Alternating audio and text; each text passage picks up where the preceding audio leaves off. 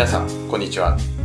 鈴木康之のノンストレスセールスポッドキャスト、今週も始まりました。ナビゲーターの山口です。鈴木さん、よろしくお願いします。はい、よろしくお願いします。前回はちょっとはい。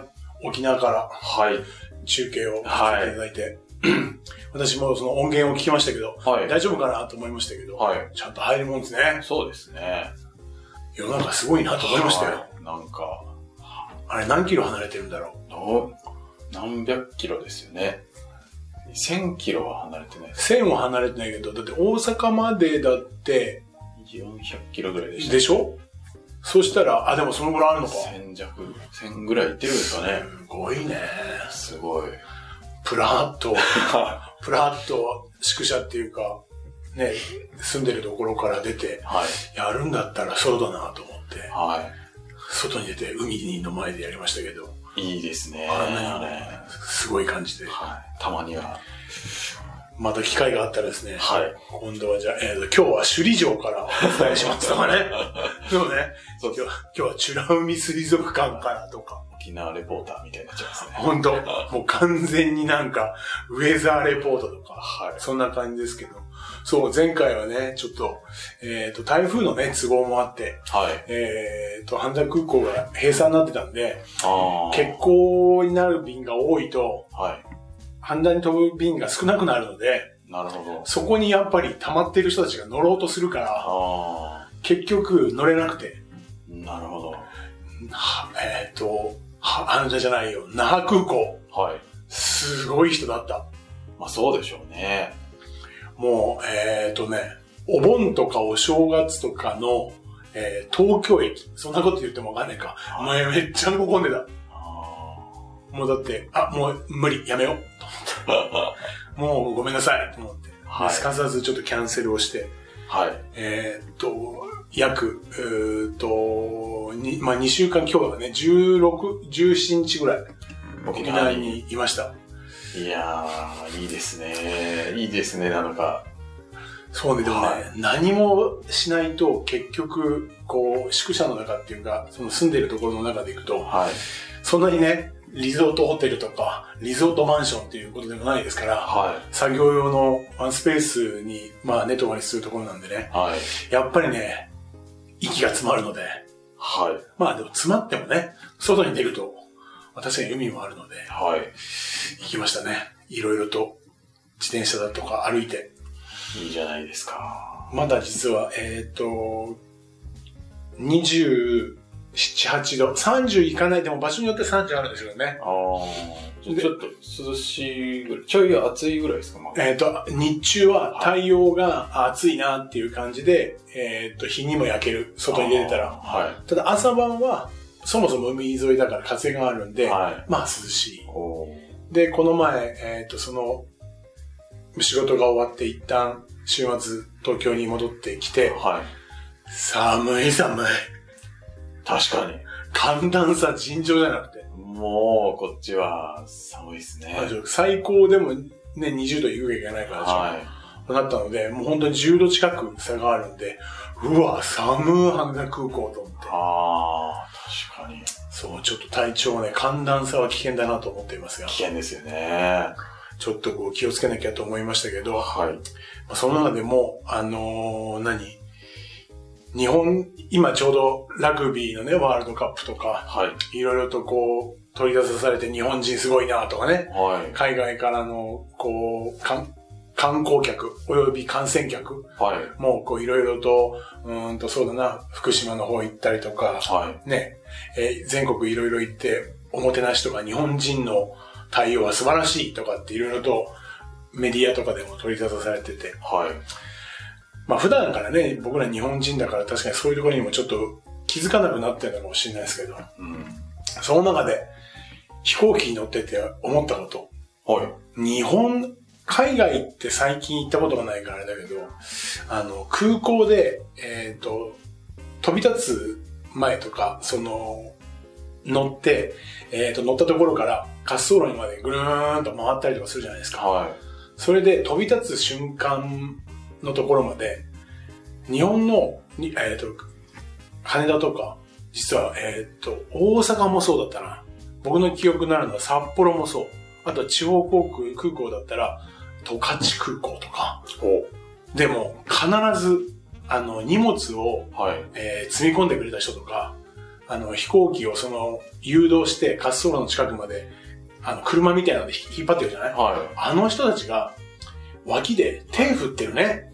あー。手振ってますね。振ってるよね。はあれね、海外はないよ。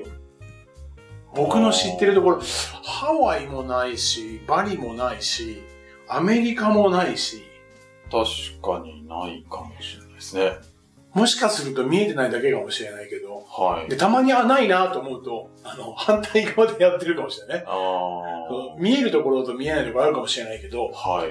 えっ、と、それこそ日本のエアラインさんは僕、まあ、ほぼほぼ乗ってるけど、はい。みんな手振ってるよね。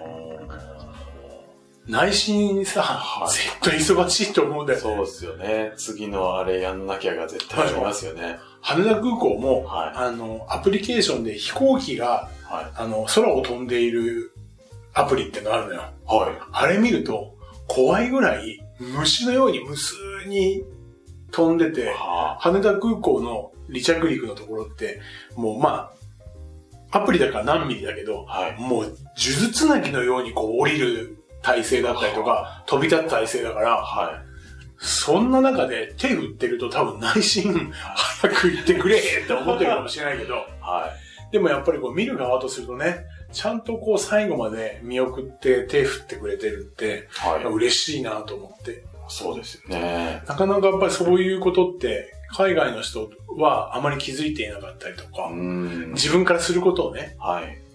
特に、あのー自分本位で、おもてなしとかね、相手に対する思いやりとかというのを前面にやっぱりこう、出してるわけじゃないんだけど、はいそういう目的でお客さんと接するっていう人はそんなにいないうん。かなと思ってます。あの、うあ極端に悪い人ばっかりってことじゃないよ。はい。なんか役割、私の役割はやりますみたいな。そうそうそう。明確な役割分担ができているから、はいそれ以外のことは、ある意味目にもくれず。うん。それで自分がよく思われるためというか、自分自身をティーアップするために、はい。そこを学んだりとか、はっていうことはある。僕もホテルマンの時に、えっ、と、何か欧米のホテルマンの人って違うなと思ったのは、はい。自分の役割は明確にあるから、すごい知識持ってたりとか、うん素晴らしかったり、時に笑顔も素晴らしい。はい。で、一歩外れた時とかなると、それはもう私の仕事じゃないから、ビーンみたいなメリハリがはっきりしてるね。はい。だから日本人の場合はそれを超えて、そもそもお客さんの幸せのために、みたいなところで動いているから、はい。まあ、あまり自分の仕事以外のことばっかりやってるのは、これ確かにいかがなものかだけど、でもやっぱりトータル的にやっぱり相手のことを思う気持ちっていうのは、日本人は素晴らしいなっていうふうには思ったんですよね。はい。なんか改めてちょっと、もうちょっと思いやりを持った生活をしようと思ったほ今日この頃ではありますが、う。なるほど。そう、もうちょっとなんか人を思う気持ちって持たなきゃいけないなというふうには思っていて、え何か一つのことであったとしてもね、そう、なんか、偉いな自分。え偉いです。わかんないですけど。はい。まあそんな気持ちを持ってはい。いたときに、えーと、まあ今日どんな話かっていうと、はい。その、僕ら営業するときって、いろいろとやることがや、だから先ほどのね、えー飛行機の整備をしたりとか、荷物運んだりする人も次の便とか、いろいろあるわけじゃないですか。はい。そうすると、変な話ですけど、何か他のことをしながらでも、こう、先のことをやらないと仕事間に合わないとか、はい。ないしは慣れているとね、今よくあるのはスマートフォンをいじりながらは何かするとか。で、まあ、会社の関係とかでね、オフィスとかで言うと、えーっと、PC、コンピューターにいろいろとメールを入力しながら、はい。えーっと、メンバーとか部下の話を聞くとか、はい。結構いろいろと並行で、まあ、ある意味便利になってるから、何でもできるような状況にはなってきている。はい。でしょ？そうすると、やっぱりこう、まあ、そうね、一人で何かうんやるのは自由ですよ。食べながら PC 打ってもそれはいいけど、はい。まあ消化には悪いかもしれないよね。はい。だけどやっぱお客様の前にいる時って、結構ながらって、相手には結構ストレスを感じさせてるんじゃないかなっていうふうには思う。うーん。まあストレスっていう言い方なのかな。相手がはい。本当に私のことを思ってくれてるのかとか、本当になんか言葉ではいろいろと情報提供をね、はい。したいとか、お役に立ちたいとか、あの、いろいろと本当に興味があって話を聞きたいと思うんですけどって言っても、はい。興味あるって言いながら、全然相手を見てないとかね。うーん。そうするときに僕自身が本当に俺に興味あるのってまあ思っちゃいますよね。思うんだよね。はあの、実際に、えっ、と、とある最近行った、えー、カフェでね、い。はい。いいカフェなのよ。はい。そこの従業員さん、いい人なのよ。は若い女性の方たちがカフェでね。で、こう、パンケーキとかさ、い。はい。えっ、と、時には、うんと、まあちょっと、卵をコンセプトにしたお店なんだけど、はいあまり言いすぎると、僕のなんかこう、いろいろな Facebook 等々でリンクしちゃうとちょっといろいろと問題あるかもしれない。まあ、すごく悪くない。本当に、接客も悪くはない。はい。食べ物も美味しい。はい。なんだけど、どちらかというと、お客様のことを思ってて、オーダーもいろいろ聞いて、ちゃんとね、聞いてくれてるんだけど、はい。どこかで、他のお客さんのことが気になっているとか、うーん。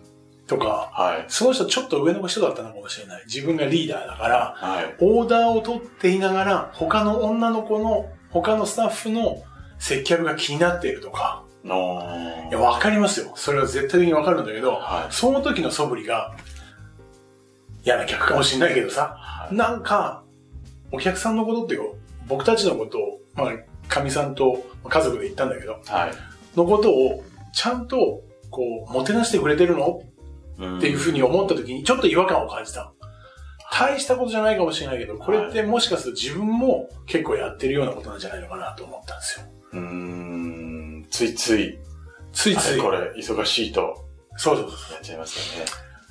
う。もう一番最後に思ったのは、あの、ありがとうございましたっていう言葉。はお会計して、い。はい。どうもありがとうございましたっていうじゃない？はもういやらしいからさ、そのありがとうございましたの時に、見てめよって思っちゃうんだよね。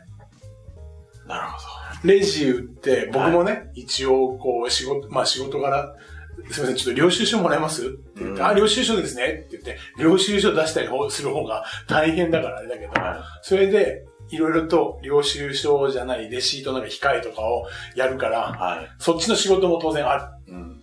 それを気になるんだけど、そっちに目がいって言葉ではありがとうございます。はい。言ってるけど、表情でこっちに伝わってない。まあ、表情というか、まあ目が合ってない。なるほど。そうなった時の伝わり方って、結構、はい。いや、僕ら気にしてないですよって言うかもしれないけど、無意識なうちにそこが、まあ、仮にね、目合わせてる人と、目合わせてない人だと、はい。差はね、結構あると思うんだよね。ああ、やっぱ言葉だけでただ言うのでは、目が合ってないと、やっぱ伝わらないというか、そうね。雰囲気、感じが、うん。相手に伝わる感じが違うんですか？やっぱり相手に対して本当にありがとうございましたっていうのは言葉もそうだけど、やっぱり表情で感謝をしてるっていう方が、うん。まあこれはどちらかというと何、えっ、と、脳科学だとか、あはの印象で何が残るかっていうとい。、はい。言葉で耳から入ってくるよりも、はい目から入ってくる方が印象に残りやすいんだって。ほっていうし、えっ、とね、えっ、と、あれはどこの大学だったっけな？あと、アメリカの大学ですわ。なんて教授だったか忘れちゃったけど、えっ、と、その調べがあってう。、はい。まあ、そもそも耳から入ってくる情報と目から入ってくる情報は記憶機能と違うところに記憶されるんですって。はい。で、残りやすいのはやっぱりね、目から入ってきた情報。ほイメージがしやすいから、う。はい。イメージとして残っている。だからはい笑顔のイメージうん。とか、やっぱり視線が合っているってことは、その人自身の顔のイメージがつくので、うん。うん。イメージ残しやすいんだって。はい。そうすると何かいざ、あ、そうだな、また何か食事をしてみたい。同じような、まあ、カフェに行きたいと思った時に、その人の顔がポーンと浮かんでくるか、うんありがとうございましたは浮かんでこないよ。確か連発してるから。はだけど、その時の最後のお店を出る時に、あの、笑顔で、ぜひまたお待ちしてますとい。か、は何かやっぱり笑顔が残っているとか、表情がいいっていう方が、皆さんも多分、印象に残ってるはずなんですよ。い。うーん。そのぐらい、イメージとして浮かびやすいのは顔の表情であり、そう。だからまあ、お店の店舗のイメージもそうね、明るいイメージなのか、コンセプトによって違うかもしれないけど、は全部視覚情報なんだよね。い。なるほど。そう。感じるところって言葉でも感じるけど、はいやっぱ目から感じることとかって多い。なるほど。そのことを考えると、はい。お店の色とかデザインと同じように、その人自身の表情ん。ていう風に僕は違和感を感じていて、はいこの前ちょっとそこで思ったんですけど、なでね、比較的それを思っていろいろなところの喫茶店とかい、喫茶店とかね、はいあとは商談をする、あの、たまに、えーと僕も打ち合わせで、コワーキングスペースに呼ばれて、はいコワーキングスペースとかでこう商談とかしていると、はい。それこそ僕自身がね、周りばっかり見て自分の商談してないって話だけど、は周り気になるんだよね。い。商談してると、ちゃんと商談してるかなと。は そうすると、まはいあ僕のそのコワーキングの商談は本当に知ってる人間同士のミーティングとかだから、まあまだいいのかもしれないけど、い。1対1で初対面だとか、いわゆる本当の商談をしている人たちはい。で言うと、あの、あれ微妙なんだよね。PC を打ちながら、はい。あーこう話をする。あいかがん、どう、どう？とかって思うんだけど、ー。はい。山口さんもよくやるんでしょ？私もやります。そうでしょ？はあそこって、なんか意識することとかあります？い。うーんと、もう聞くときは、あの、目を見て、パソコン打ちながらでも必ず目を見るようにしてます。おおなるほど。で、一旦終わったら、ちょっと書かせてねって感じでバーって打って、うん。で、準備できたら、また、次どうぞ、みたいな。とか、もう本当なんか大事だなって思ったら、わざと手止めたりとか、あなんかあ、、ちゃんとテクニックとして使ってるのね。テクニックなのか、なんか、気分なのか、ここはちゃんと聞きたいみたいな時は、なんか、手が止まってると思いますね。本来はそうだね。はい。本来は純粋に話だとか、その人の事柄に興味関心があったら、はい。まあ手止まるんだろうね。うーん。何よりも処理をしなきゃという方に興味関心がいっているとは、いうどうってなるけど、いや、その話面白いな、とか、え、なんでそんなこと言うの？っはい。てなったら、自然に多分手は止まるんだよね。はい。本来はそうだと思うんですけど、そのその時の表情が多分一番いいんですよ。お、興味持ってくれてんなう。ーん。ただ、やっぱりどうしても全てが全てね、興味関心じゃないかもしれないけど、は今、今もう山口さんの言った通りに、今、比較的 PC を打ちながら、えっ、と、商談を進めたりとか、打ち合わせをする方非常に多いよね。い。はい。さっきも僕、あるところで、この、今お話をする前にも、ちょうど2人 PC で、はい。えっ、と、お客さん1人で、こはいうやってましたけど、はい。その人のもずーっと下で、そうですね、ここ,、うん、この感じぐらいだと、もうもうちょっとあの、経費はかかるかもしれないですね、なんて言いながら、下向いて話してるからね。誰を向いて話してるかなんだよね。ーそうっすよね。そうそこはだから山口さんのように、お客様、相手を向いて話している。はで、やっぱり入力するときって大事だから、そう、ちょっと待ってね、じゃないけい。ど、はい。入力をしてて絶対構わないと思う。その時終わったら目を合わせて次どうぞ。はい。まあこのパターンは意識したいと思うんだよね。そうですよね。まあ、全部が全部ね、はい記憶して入力するって、これ結構大変じゃない？大変です。だから、要所要所で視線を切っておくのは、これしょうがないと思う。だけど最後は目を合わせて、はい。次行ってくださいとか、今までの部分 OK ですっていうように、ちゃんと目を、目で合図をするっていうようなイメージをしていかないと、それがずっとながらになってしまうと、はい。相手は自分に興味を持っているのか、はい。仕事に興味を持っているのか、そこが明確じゃないから、はい。ちゃんとお相手の目を見て話をこう聞いてあげる。これ結構やってそうで、やってない。メモ書いてる人も同じ。書くときには当然、書いてるところを見,、見ながらじゃないとぐちゃぐちゃになっちゃうしね。そうですね。だけど、ちゃんと書き終わったら次どうぞっていうふうに目を見てあげる。はい。というような意識だけでも、相手はものすごく自分に興味を持ってくれている。っていうことで、どんどんどんどん実は視線が合うことによって、相手との距離感が縮まってくるのでね。なるはい。これをね、実感していただけると思いますよ。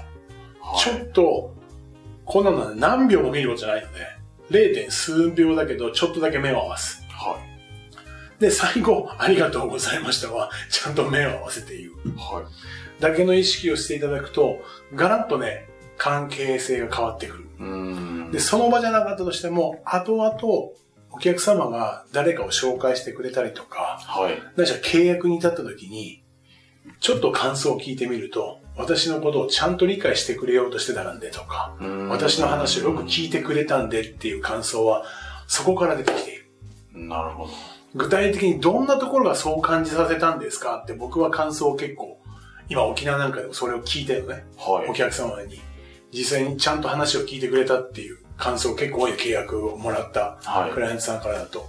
でどんなところがそういうふうにさせたのかっていうと、いろいろ答えはあるんだけど、はい。ちゃんとこっちを見て話を聞いてくれてたってうーん。いうアンケートが出るぐらい、はい。そのぐらい聞いてみると結構重要。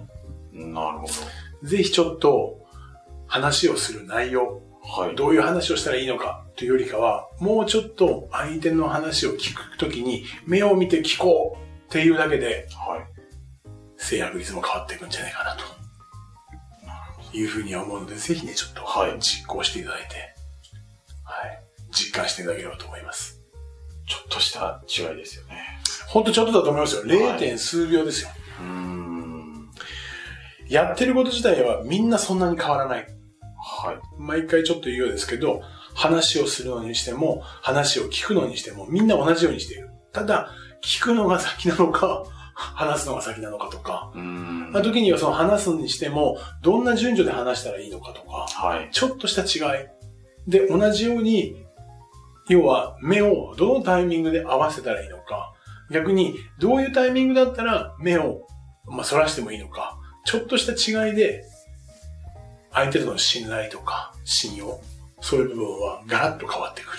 はい。というふうには思ってはいますよ。ぜひそんなところ今日はちょっと目を合わせてね、話を聞いてはい。いただきたい。はい。はいちょっとながらは控えめに。はい。はい。気をつけます。まあ食べるときにはね、漫画見ながら食べる。あ、まあでも今漫画、あ、そうか、スマホいじりながら食べてる人もいるね。そうですね。えー、ある栄養士さんから言われました。はい。消化悪いからやめてくださいねって言われましたけど。あ消化に影響がある。そう、やっぱり、やっぱね、あの、純粋にそこに集中して、食べることに集中してた方がいいって言ってましたよ。あ、そうなんです。消化に良くないから、脳がそっちに行ってないんで、食べるっていうことにし集中してない。なるほど。はい。消化に悪いっていうのと、はい。えっ、ー、とね、あとはね、感味覚とかっていう感覚がはい。鈍るって言ってました。まあ確かに意識はもしかしたらこっちに行っちゃってるから。そう。美味しいっていうことを感じなく、まあ感じなくはないけど、美味しさが半減してしまったりとか、はだからちゃんと味覚も感覚だから、い。はい。相手との空気感もそうだし、その感覚を養うためにも、あまり複数のことをいっぺんにやると、全部が中途半端に濁るんで、一つ一つきちっとやった方が、感覚も養えるっていうのは、これ栄養士さんの人が言ってましたね。ダメですよ、鈴木さんって言いながら。はい。営業も一緒なんですね。はい営業も、栄養も、た食べるのも。あ、そう、営業も、栄養も？そういうつもりはなかったあそういうつもりははなかった。はい。そう。まあ、人集中集中して、はいその人の話を聞くんだったら聞く。うんね、書くんだったら書く。はいあまあまあ入力するんだったら入力する。はい。はい。できるだけ明確にして、こう分けていった方がいいっていう。ぜひ意識してやっていただければと思います。はい。はい。ありがとうございます。ありがとうございます。はい。では最後にお知らせです。えー、ノンストレスセールスポッドキャストでは皆様からのご質問をお待ちしております。もう具体的に商談でこういう時にこんな風に困ってしまいましたというものでも構わないので、ぜひご質問ください。では今週はこんなところではい。終わりたいと思います。また来週お会いしましょう。ありがとうございました。ありがとうございました。